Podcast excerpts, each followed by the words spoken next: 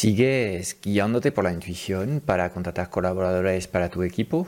Hoy, en este episodio 52 del podcast Strategic Mentor, te voy a desvelar las cinco fases imprescindibles que no deben faltar en tu funnel de contratación si quieres dar con super colaboradores, claro, y detallarte los nueve elementos claves que tienes que craquear en un funnel de contratación eficiente.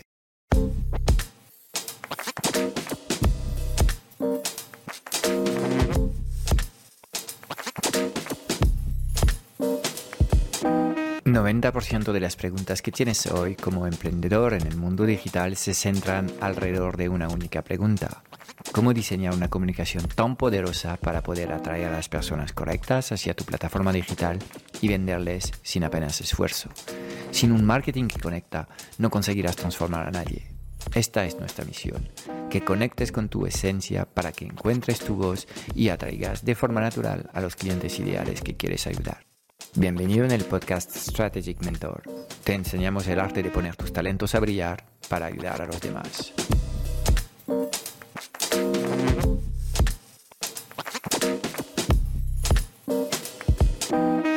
Hoy vamos a hablar de contratación.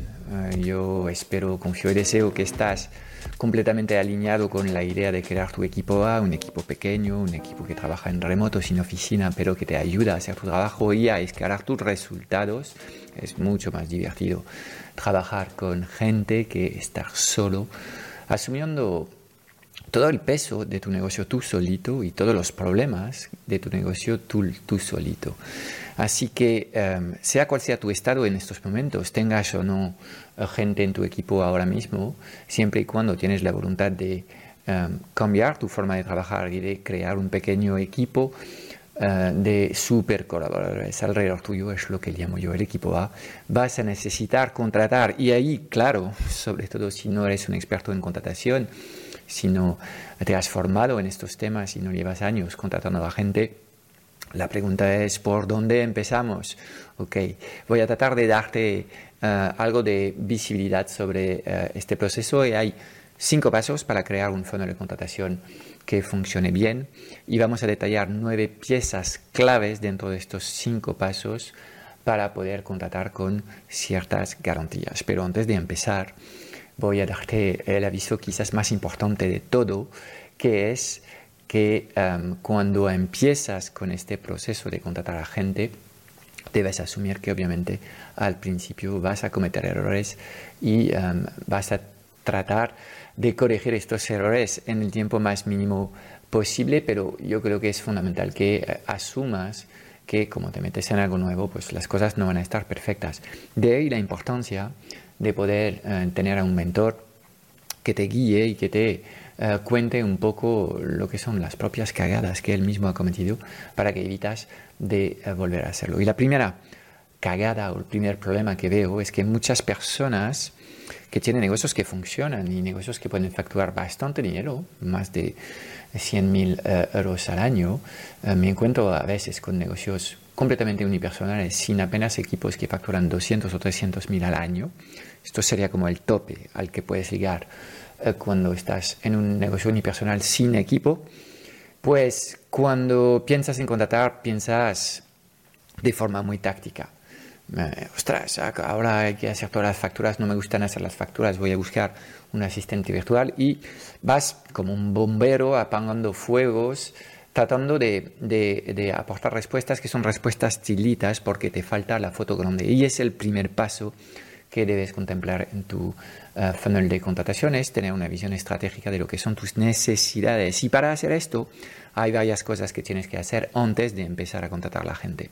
Primero tendrás que hacer una introspección dentro de ti. Sí, sí, no te puedes esconder a ti mismo. Tendrás que conocerte bien, tanto a nivel de tus competencias, tus talentos, como a nivel de tu personalidad, porque eh, no existe un equipo estándar, normalizado, universal, el mismo para todos. O tampoco existe este concepto para un negocio digital versus un negocio tradicional. No, cada negocio es un, es un mundo y es un proceso de introspección del dueño o de los fundadores que permite, en función de los talentos en presencia, construir ad hoc lo que, lo que es el equipo perfecto. Este equipo va a venir de alguna forma a paliar tus propias debilidades en competencia y tus propias debilidades en la personalidad. Por ejemplo, yo soy un poco intro, eh, obviamente mm, es inteligente para mí traer en mi equipo, en algunos puestos estratégicos, personas mucho más extravertidas, de tal forma que voy compensando un poco la energía que es natural para mí. No trato de cambiarme en mi esencia, cosa que no funciona, hay que aceptarse como uno es, sino que trato de diseñar un equipo más, eh, más poderoso. Entonces, todo este trabajo es el trabajo previo que hay que hacer y es lo que no suelen hacer los emprendedores más tácticos que quieren respuestas rápidas.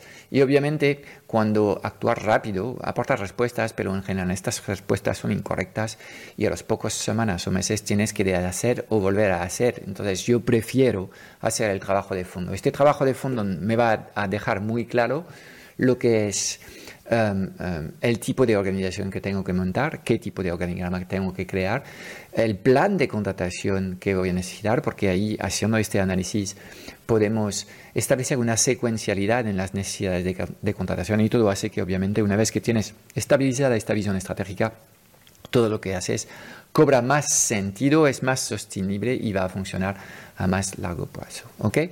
Una vez que este trabajo está hecho, entramos en el, en el paso 2 de lo que es este funnel de contratación y es el diseño del puesto de trabajo. ¿okay? Y es fundamental que este puesto de trabajo esté bien diseñado porque si no es el caso es probable que um, no vas a poder uh, activar a muchos candidatos y si tienes al final muy pocos candidatos para cubrir un puesto, asumes un riesgo y el riesgo es de contratar la persona incorrecta. Entonces, me encuentro con muchos problemas en el diseño del, puesto de trabajo. En general, cuando arrancas y no tienes a nadie, intentas crear una especie de recurso Shiva, un poco tu clono, porque tú haces muchas cosas en tu negocio. Lo que pasa es que la gente, los emprendedores, no entienden que ahí fuera en el mercado los trabajadores o los, recursos no son eh, capaces de gestionar tantos temas como, como ellos mismos pueden hacer. Esto es específico a los emprendedores y muchos emprendedores hacen muchas cosas mal, justamente por, por ser eh, una, una, pieza Shiva que hace 17 cosas a la vez, pues obviamente todo lo que haces lo haces peor.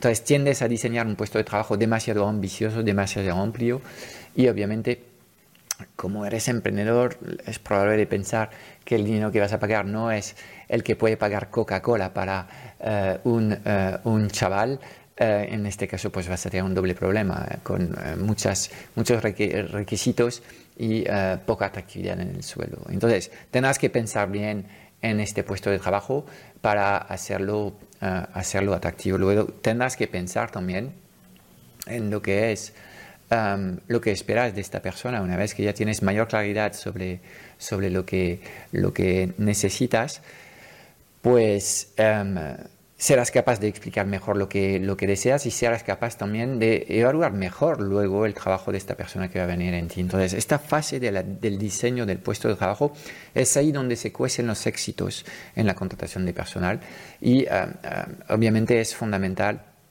ser razonable en lo que estás pidiendo y ser explícito en, en los roles y responsabilidades de esta persona y tener claro cómo vas a medir su, ah, su, su trabajo.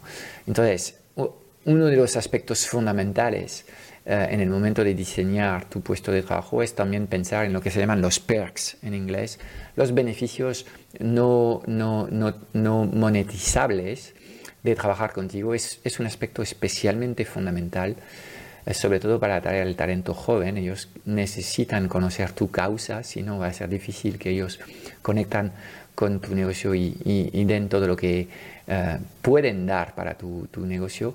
Em, y explicar bueno, eh, qué pasa a nivel de la formación, cuáles son los horarios de trabajo, si hay conciliación, si hay posibilidad de trabajar en remoto. Obviamente, cuanto más atractivo haces estos, este estilo de vida alrededor del puesto de trabajo, más fácil te va a hacer llegar a candidatos. ¿okay? Entonces, hay un trabajo importante en el diseño de la ficha de trabajo y en muchos casos, cuando queremos ir rápido, bueno, yo busco un community manager, bueno, cualquiera que, que, venga mañana va a hacer el trabajo, pues no.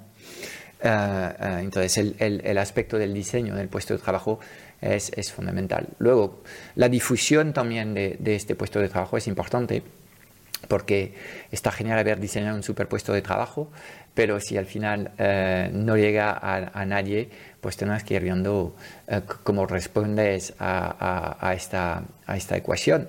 Entonces, piensa primero en la gente que ya trabaja para ti, porque en general los amigos de tus colaboradores pueden ser eh, personas adecuadas si formas a gente, tienes una comunidad y piensa en los alumnos, en la gente que has formado, es, es, otro buen sitio donde ofrecer tus puestos de trabajo porque aquí hay una conexión por valores, un aspecto cultural en el que eh, voy a entrar más en detalle en unos segundos. Piensa en tus proveedores y si no tendrás que tirar de, soluciones de pago, difundiendo tus contenidos en LinkedIn, InfoJob, portales de trabajo o trabajando con headhunters, pero para muchos emprendedores o empresarios a la cabeza de un negocio pequeño, creo que eh, no estamos todavía para activar este tipo de servicios. Paso número tres, una vez que ya has completado con este paso dos de el diseño y la difusión del puesto de trabajo, es eh, em, empezar lo que es eh, el propio proceso de selección de los candidatos. Y ahí obviamente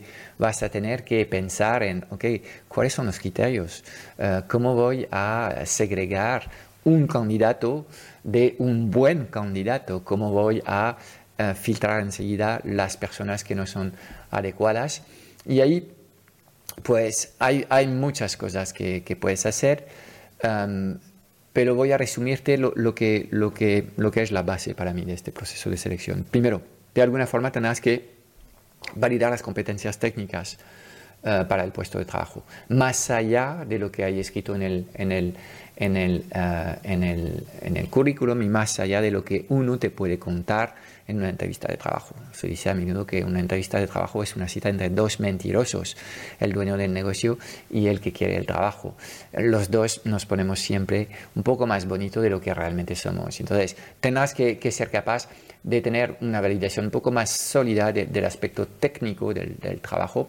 Eh, para mí me parece esencial. Segundo elemento, em, como es difícil de em, em, tomar decisiones en un par de entrevistas y eh, una carta de motivación o un currículum, yo te recomiendo hacer un test de personalidad porque ahí es más difícil para las personas esconder cómo son de verdad y eh, ahí puedes aprender cosas, cosas interesantes sobre estas personas.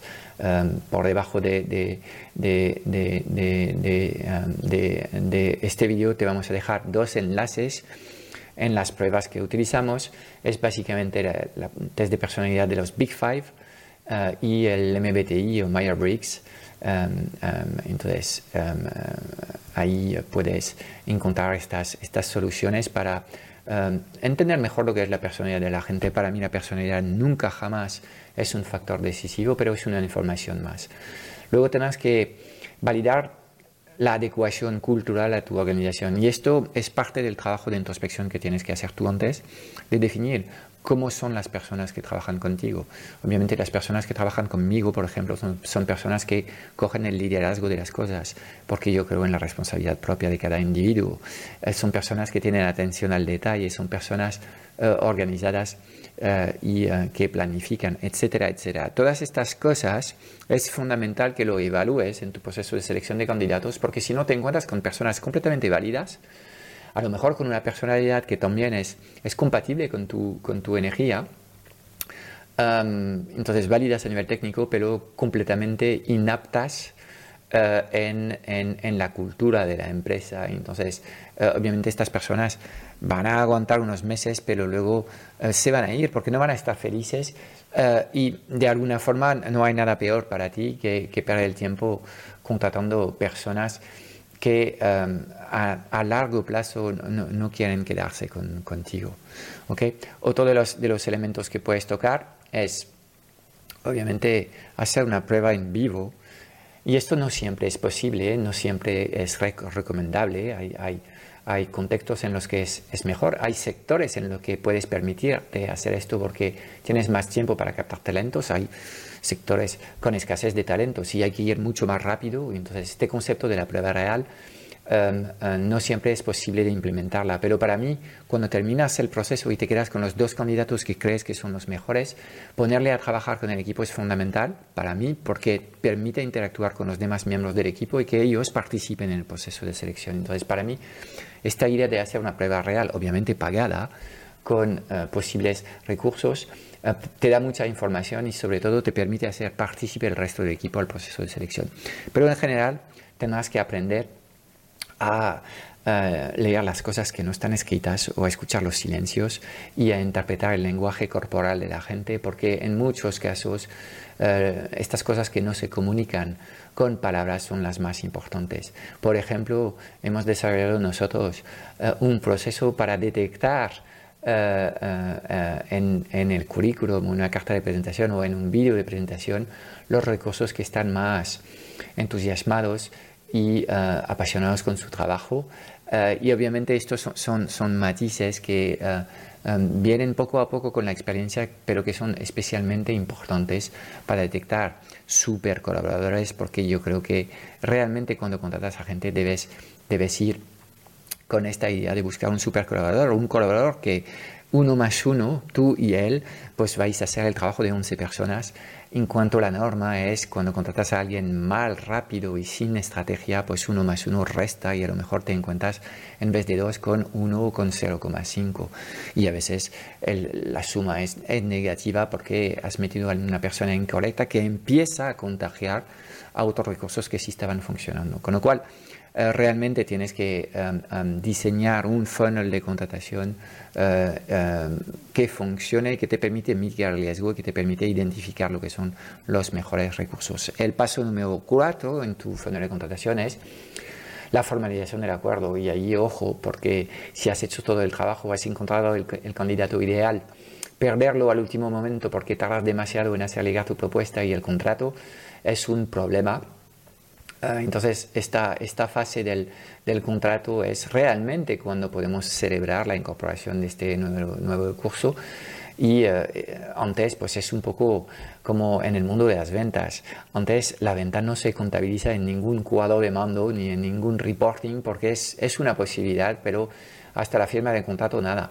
Entonces, tendrás que, que ser también eh, bueno, ágil eh, en esta fase y obviamente adecuar eh, lo, que, lo, que, lo que es la propuesta económica que tienes para el candidato con sus expectativas. Y el quinto elemento de un funnel de contratación, eh, que es el gran olvidado y es para mí el responsable de muchos problemas cuando mal se hace, es el onboarding o el embarque de, de este recurso en la organización y vas a tener que eh, dedicarle tiempo, eh, algo de tiempo con el equipo, algo de tiempo con el líder.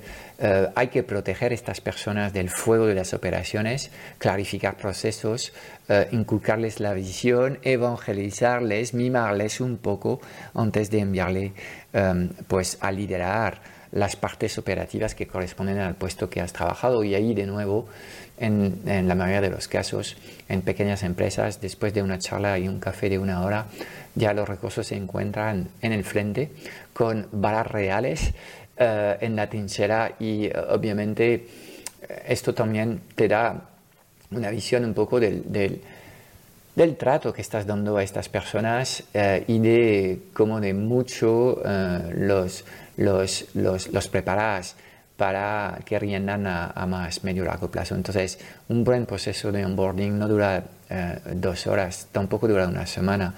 Yo en mi caso, cuando entra un nuevo recurso, le dedico una hora de mi tiempo al día durante dos meses. ¿okay? Obviamente quizás es mucho, pero es una forma de realmente mostrar el cariño a las personas que entran.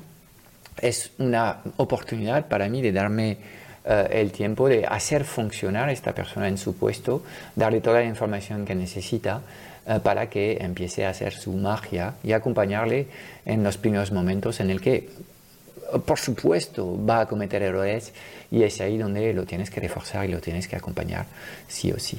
¿Vale? Entonces, estas son las cinco fases que hay en un funnel de contratación eficientes y em, em, te he presentado nueve aspectos claves que tienes que contemplar para poder contratar mejor a las personas. No, no es especialmente complejo contratar a, colaboradores válidos una vez que has aclarado el proceso y cuáles son los modales y los criterios de, de, cualificación que vas a implementar. Entonces, como siempre, hay que hacer un trabajo previo para que luego el sistema empiece a producir resultados. Es todo para hoy. Espero haberte dado claridad en un mundo digital cada vez más confuso y agitado sobre los qués y los porqués. Si buscas los cómo, porque quieres que te ayudemos a acelerar la facturación de tu negocio o a escalar tus resultados con tu equipo A, echaré un vistazo a nuestro Club Strategic Mentor en www.clubstrategicmentor.com. Y déjame darte tres razones de peso para apuntarte. Cada semana en el club vas a recibir una píldora estratégica de implementación rápida para ayudarte a clarificar tu visión, gestionar mejor tu energía, tu equipo y tus operaciones. También tendrás acceso a una sesión de coaching grupal a la semana para volver a, recargar tus baterías y a enfocarte en lo importante y tendrás acceso a un foro de conversaciones de mucho valor generado por la mejor comunidad de mentores en habla hispana. Mira, no hay nada que no sepas, tan solo hay cosas que no haces. Y en el Club Strategic Mentor trabajamos las fundaciones que no se ven y que encontrarás en el 100% de los negocios visibles y memorables del mundo digital. Y además te acompañamos de forma holística en todas las facetas de tu vida, visión, energía, productividad, negocios, relaciones, dinero y propósito. Te espero dentro en www.clubstrategicmentor.com.